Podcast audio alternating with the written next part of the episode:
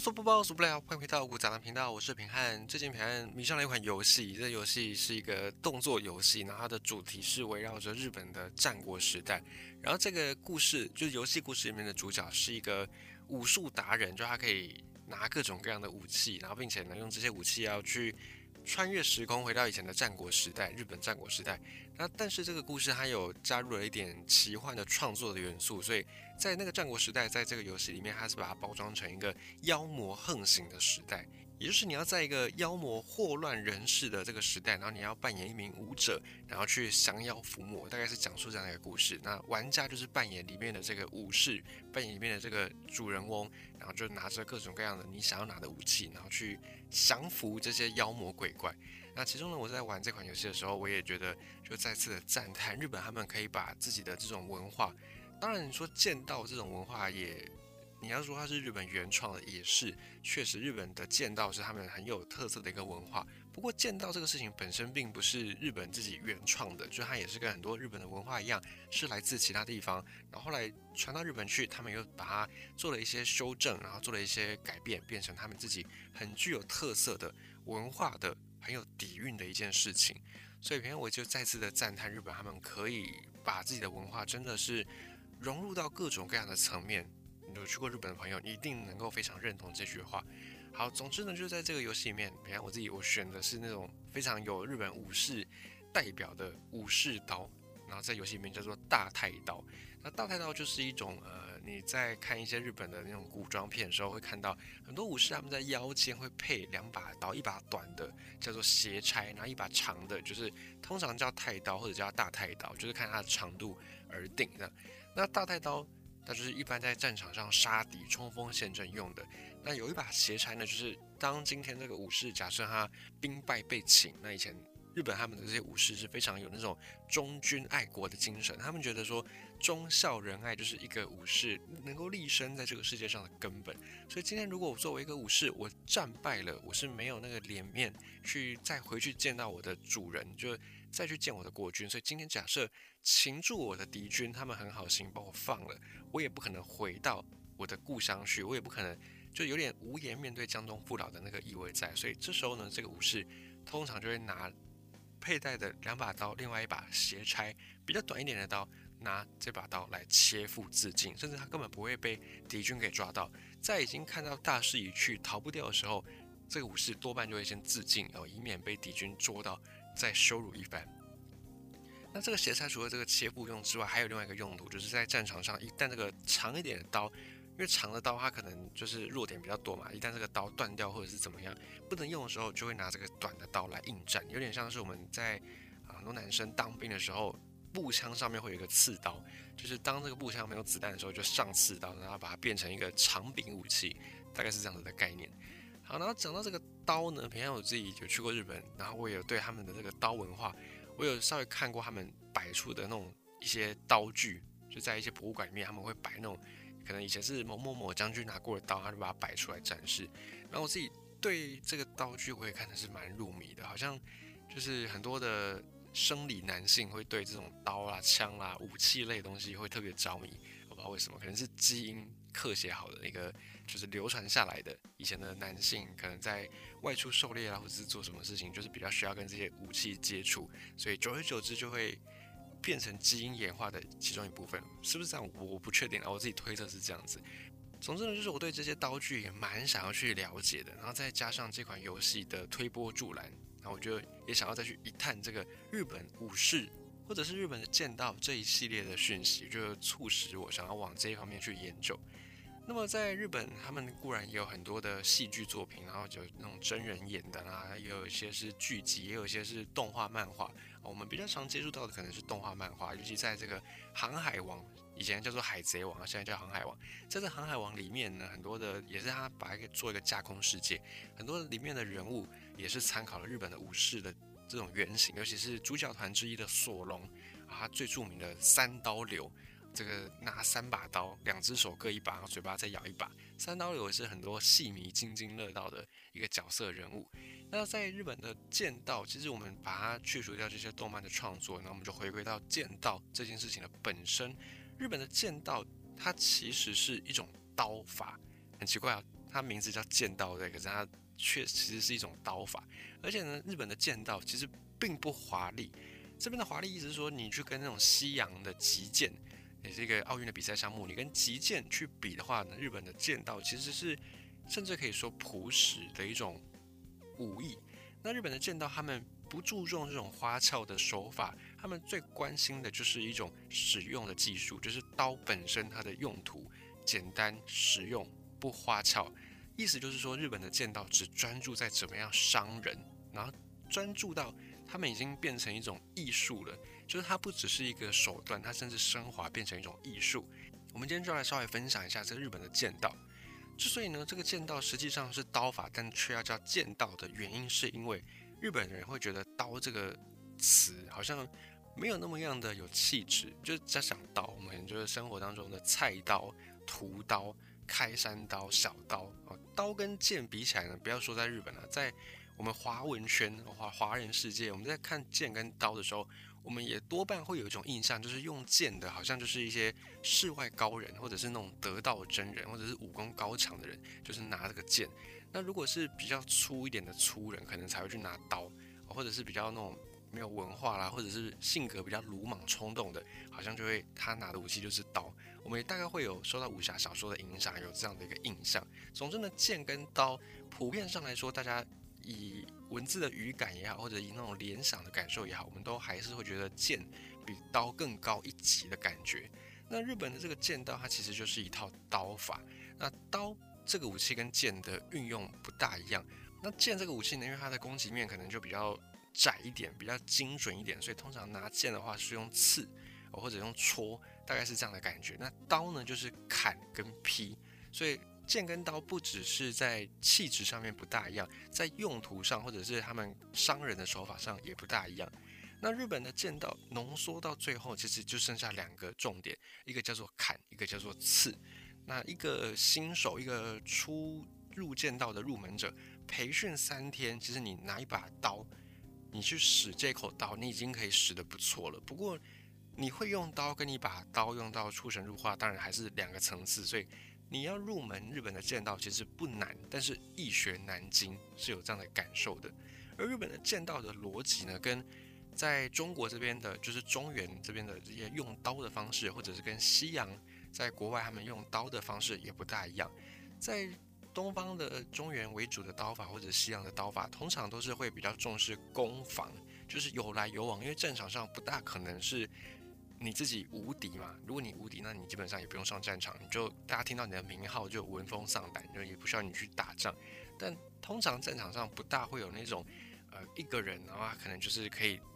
独当一面，然后一个人抵过千军万马，不大可能有这样的人出现。所以通常战场上实物上是有来有往的。我砍你一刀，你可能也会回我一刀，不大可能我无伤，我没有任何受伤，然后我就把你砍死，不大可能会这样子。所以。中国刀法就中原的刀法也好，或西洋的刀法，通常会比较注重攻跟防，不管任何武器，其实都是这样子。不过日本的剑道，他们的逻辑是攻防不是那么样重要。日本的剑道讲求的是先发制人，而且一击毙命。日本剑道认为最好的防守就是攻击。今天我只要精准出招，一招把你打倒了，我就不需要学习怎么样防御了。所以从逻辑上来说，日本的剑道是这样子的。那某种程度上，你也可以说，嗯，是有道理的。我把你一击毙命了，我就不用思考我怎么样防守。而日本会有这样的想法呢，是他们认为说，就像是其他地方的刀法一样，如果是一来一往，我砍你一刀，你一定会砍我一刀。那怎么样？我就算最后赢了，我把你砍死，我身上可能也会受伤啊，轻一点可能就是流血多一点，那如果重一点，也许。我就伤重最后也不治，那这样子好像也没有什么太大意义。所以互砍赢了，我自己可能伤敌一千，自损八百，也没有太大的区别，只是你先死我后死而已。所以这样子缠斗其实并不划算，就在那边交缠战斗，其实并不是一个很划算的事情。所以日本的剑道最后就发展成，不如我们一见面我就先发制人，我就先冲动一下，我如果把你砍死了，我就赚了。那如果人家把我砍死了，那毕竟我们都是。只出一招嘛？那如果你这样一死就把我砍死了，那就代表哎，我技不如人啊，那我该死，就是死有余辜啦，不会说很死的冤枉这样子。所以日本的剑道的逻辑发展到最后就变成，都只出一招，那一招过后就定胜负，一招就决定赢或输。所以这就变成日本剑道很特别的一个画面。你去看那种武侠小说，尤其是这种呃中华文化圈的武侠小说拍的电影，或者你去看一些西方世界以前那种冷兵器时代，互相刀跟剑在缠斗的那个过程，通常就是一场武戏有来有往，而很精彩。虽然对打的人本身来说很累，可是对看的人来说会觉得，哎，这样子的攻防，这样子的攻守交换，其实是很有看头的。所以你看，像西洋的那个击剑变成一个奥运项目，也多少有一点观赏的成分在。不过日本的剑道就不是这样，你去看日本的动画也好，或者电影也好，尤其是早期的那种日本的写实的电影，如果两个武士决斗，通常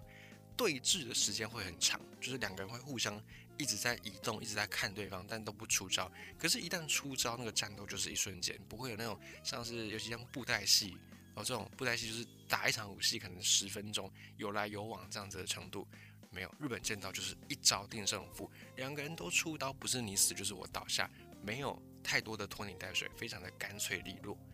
那这样子的对峙会很久，是因为日本的剑道他们很重视打击的力道跟准确度。所以不会有那种，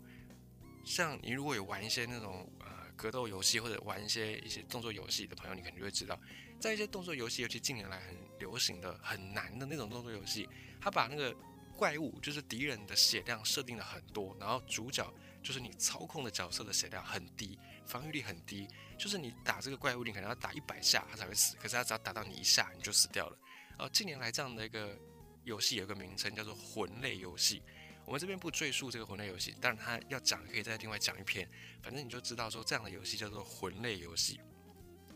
像这种魂类游戏，很多玩家一开始因为技术没有办法马上就练到很纯熟，所以通常都是你会找到一招好用的招，可是这个好用的招它的伤害很低，你可能要打这个怪物打两百下，它每次打一下伤害只有一点点，你可能要打很久，打很多次怪物才会倒下。像这种打法呢，在玩家里面戏称叫做。卑鄙的外商人，反正它就是一个名称，就是卑鄙的打法，就是用一种呃技不如人，但我就用这种小的算是小聪明，然后慢慢的用时间把你消耗死掉，这是一个玩法。那在日本剑道里面就没有这样子的一个玩法，没有这样的一个打法。日本剑道就是很干脆、很精准。我先看好我要打击的点，出手一次不成功变成人。日本剑道是这样子的感觉。而且日本剑道，我们刚才讲过，他们是讲求一刀要毙命嘛。我今天如果这一刀出去，我打不死你，因为我是灌注全力，所以我的破绽也会很大。我是不讲求防守的，这一刀下去，如果没把你砍死，那我的破绽马上就露出来了。你是后出手的人，你就会占有后发的优势，我可能就要倒了。那这个时候，日本的剑道因此到最后演变成非常重视出手的那一瞬间，所以务必追求一刀毙命，打击确实。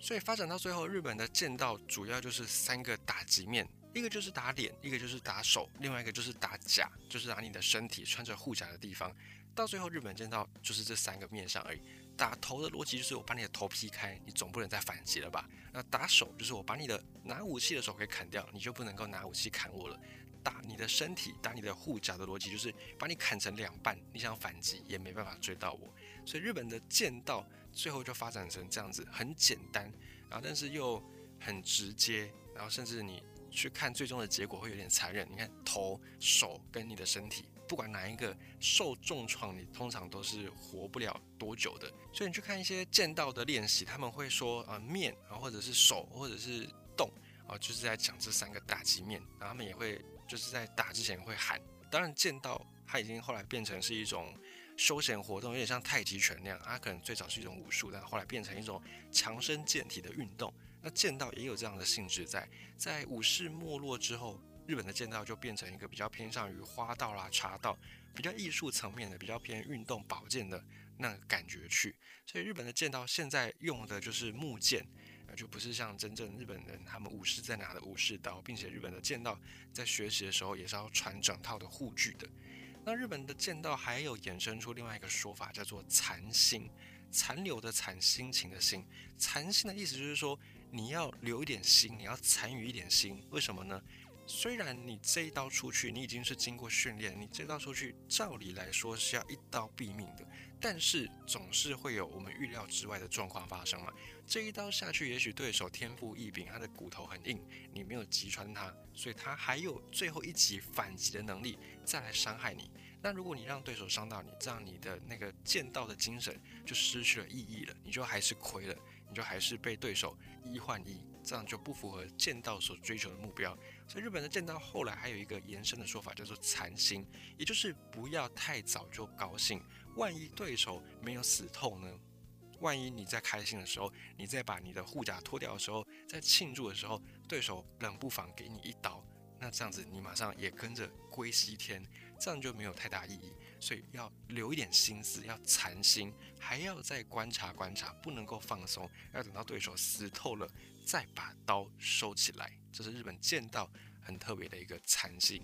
所以你如果去看那个很多动画或者很多日本的那种电视啊、影集啊，可能为了一些艺术效果，为了一些那种视觉上的冲击，往往都会把收刀这件事情弄得很花俏，花式收刀。呃，比方说什么闭眼收刀，或者是那个刀鞘把它背在背后，然后就刀往上一丢，然后刚好很精准的收到刀鞘里面。这个通常就是戏剧的表现，为了张力而做的一些效果。实际上的日本的武士他们在收刀的时候会很谨慎，会很小心，眼睛绝对不会是看着刀，绝对是盯着眼前的这个敌手，就生怕这个敌人万一还有一口气还留着，万一又站起来反击，这时候你刀不要收进去，你就还可以再跟他对抗。因此，日本真正的武士收刀的时候，所以非常非常的慢，要非常的谨慎，准备敌人随时都有可能再跳起来，再回给我们一刀。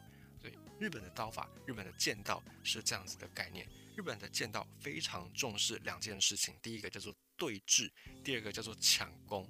对峙的意思呢，就是我要找到能够抢攻的时机。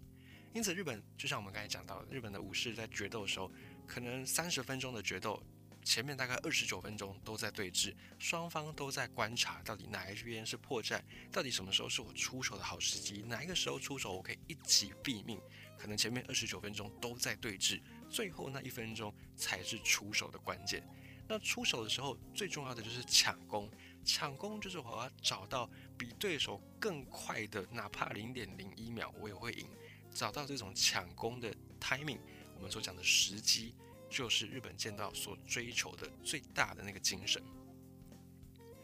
而且你在看日本剑道，他们在持刀的时候，通常是双手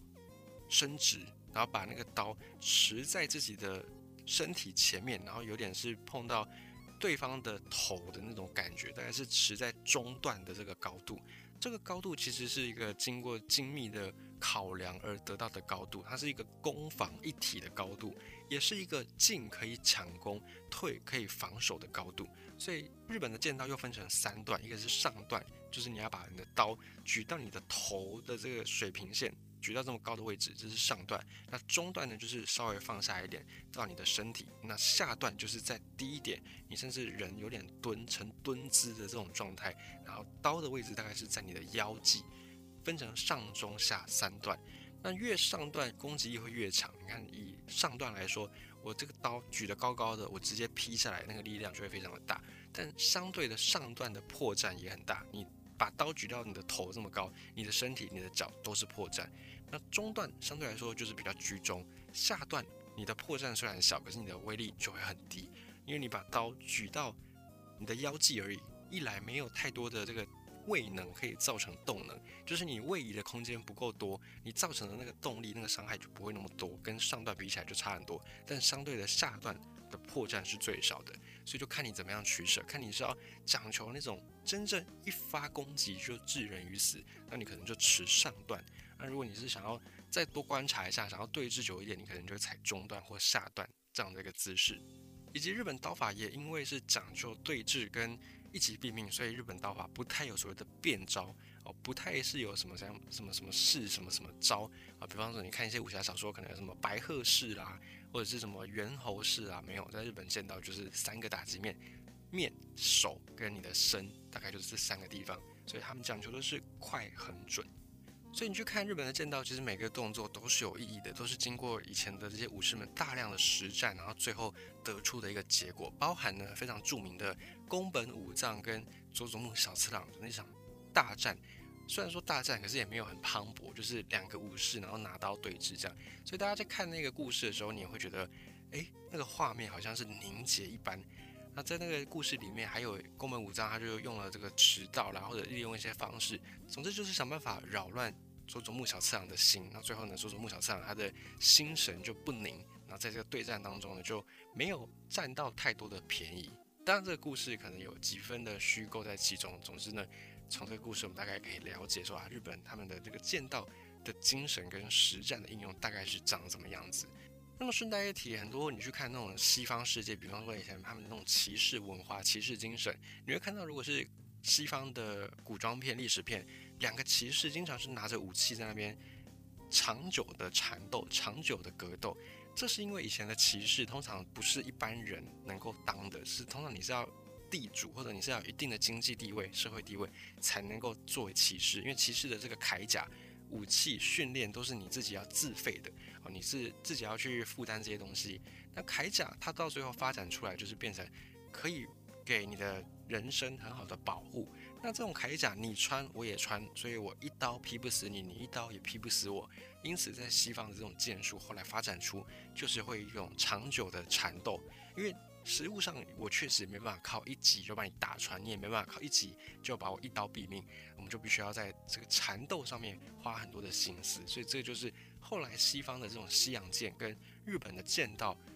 演变出截然不同的两条路的历史的原因，就在于护甲，然后在于这个骑士文化等等。其实背后也是一连串的文化的累积，然后导致出两种刀法刀路上的不同，会有这样的一个差别跟转变。所以以上就是我们分享关于剑道的一些小小的资讯。那如果你对日本文化有兴趣的朋友，这个剑道你真的可以再多留心琢磨一下，因为毕竟日本他们有三个幕府时代：镰仓幕府，然后再是室町幕府，再是最后的德川幕府。这三大幕府时代可以说是占据了日本历史大概一半的时间。当然，我们是讲比较近代的，那个以前在日本生活的那种新石器时代之前的，我们就不论，我们就讲说。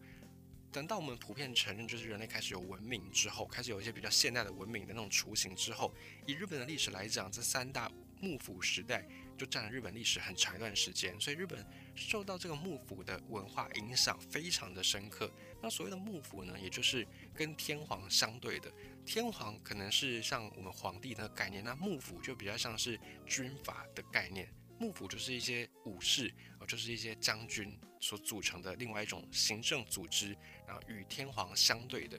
有时候会相对，但有时候也会合作。总之呢，你就可以姑且把这个幕府想成是一个武士集团，然后他们或者跟天皇合作，或者跟天皇对立，他们也在日本史上面留下很多深刻的影响。那既然叫武士集团，所以当然就是武士当家。也慢慢在这三大幕府时代，可能一千多年的时间，日本的文化就受到这种武士道的熏陶，非常的深刻。那日本的武士道也不是凭空冒出来的，而是当年从中原的这些王朝，当时候的中原还是蛮强盛的啊，也输出了很多文化到日本去。那日本在以前可能还是一个罪人小国的时候，他们也自己觉得，诶，周围的这个邻居中原这边的王朝，经常是绽放出非常美丽。耀眼的光辉，那日本的人心里面也想要去学习，所以就学了很多，尤其是儒家的一些精神，包含忠孝仁爱、心义和平、礼智勇等等。日本人他们也从中原王朝吸纳了很多这些元素，那在柔和实际上面战场上的这种武术的需要，所以武士道这个东西就变成融合了战场上实际杀敌需要的手段，以及融合了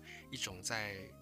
中原王朝这边所流行开来的儒教的文化。然后慢慢的柔和，变成非常有日本特色的武士道文化。关于日本的武士道，我们之后有机会可以再分享。我们今天就从那个剑道的部分稍微提一点点，很浅很浅的提一点点，然后也跟你分享这个日本文化。